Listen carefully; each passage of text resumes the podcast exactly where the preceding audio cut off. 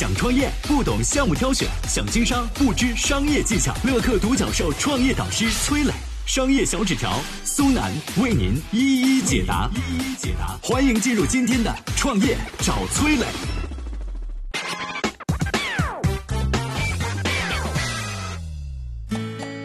那些废弃的共享单车最后去了哪里？OFO 怎么一夜之间就变成了返利网？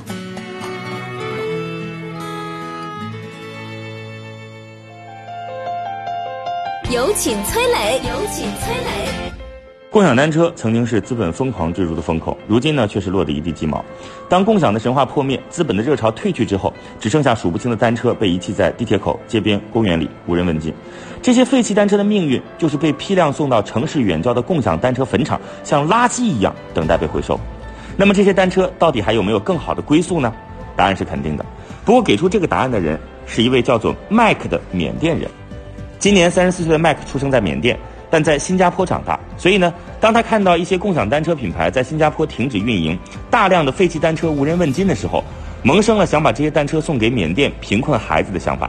在缅甸的农村，很多家庭买不起自行车、摩托车这样的交通工具，学生步行一两个小时才能到学校，那是非常常见的事儿。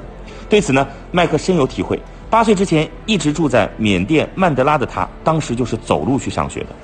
经过调查，麦克发现啊，在新加坡、马来西亚和澳大利亚有很多几乎全新的共享单车正在仓库里拍卖，价格也很便宜。因为对于那些已经停运的共享单车品牌来说啊，单车供过于求，把他们送去回收的成本其实更高，还不如便宜点卖掉它。和 OFO 公司取得联系之后呢，麦克以每辆一百块的价格购买了四千辆的 OFO 单车。他对这些单车进行了简单的改造，给单车加上了后座，把二维码扫描锁改装成了普通的钥匙锁。然后呢，把他们运到了缅甸，分发给有需要的贫困儿童。麦克说啊，这些单车在新加坡可能是一文不值，但是对于一个相对贫穷的国家来说，他们是有其他价值的。在缅甸，这些 OFO 单车得到了新生，但是在国内，废旧的单车依旧是堆积如山。而最让人奇怪的是，共享单车 OFO 不知什么时候竟然悄悄变成了一家返利平台，这又是怎么回事呢？接下来我们有请商业小纸条。嗨，大家好，我是崔磊。下拉手机屏幕，在节目简介里有我的个人微信号。朋友圈我会分享创业思考、商业观察，以及和支付宝、抖音等巨头合作的创业好项目，欢迎您来交流。我们的创业平台乐客独角兽已经汇聚了三万多名各行各业的创业者，欢迎您来寻找资源。有请商业小纸条，请商业小纸条。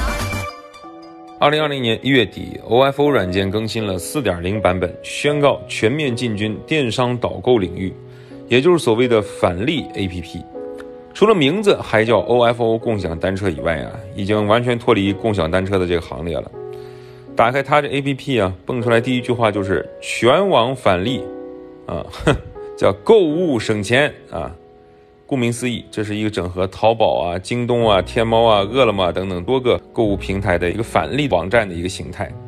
猛一看呢，OFO 和其他返利平台没有太大区别，唯一不同的就是扫码用车这个功能还在啊，只是被相当相当的弱化了。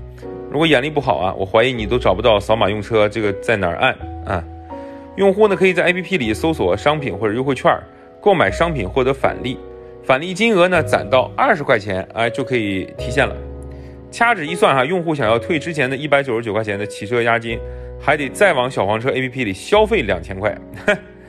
这账算的真聪明啊！有人说，OFO 一直在为退还用户押金而努力。从早前的这个押金换金币、押金做 P2P 被骂惨以后，OFO 决定发力电商，赚钱还债。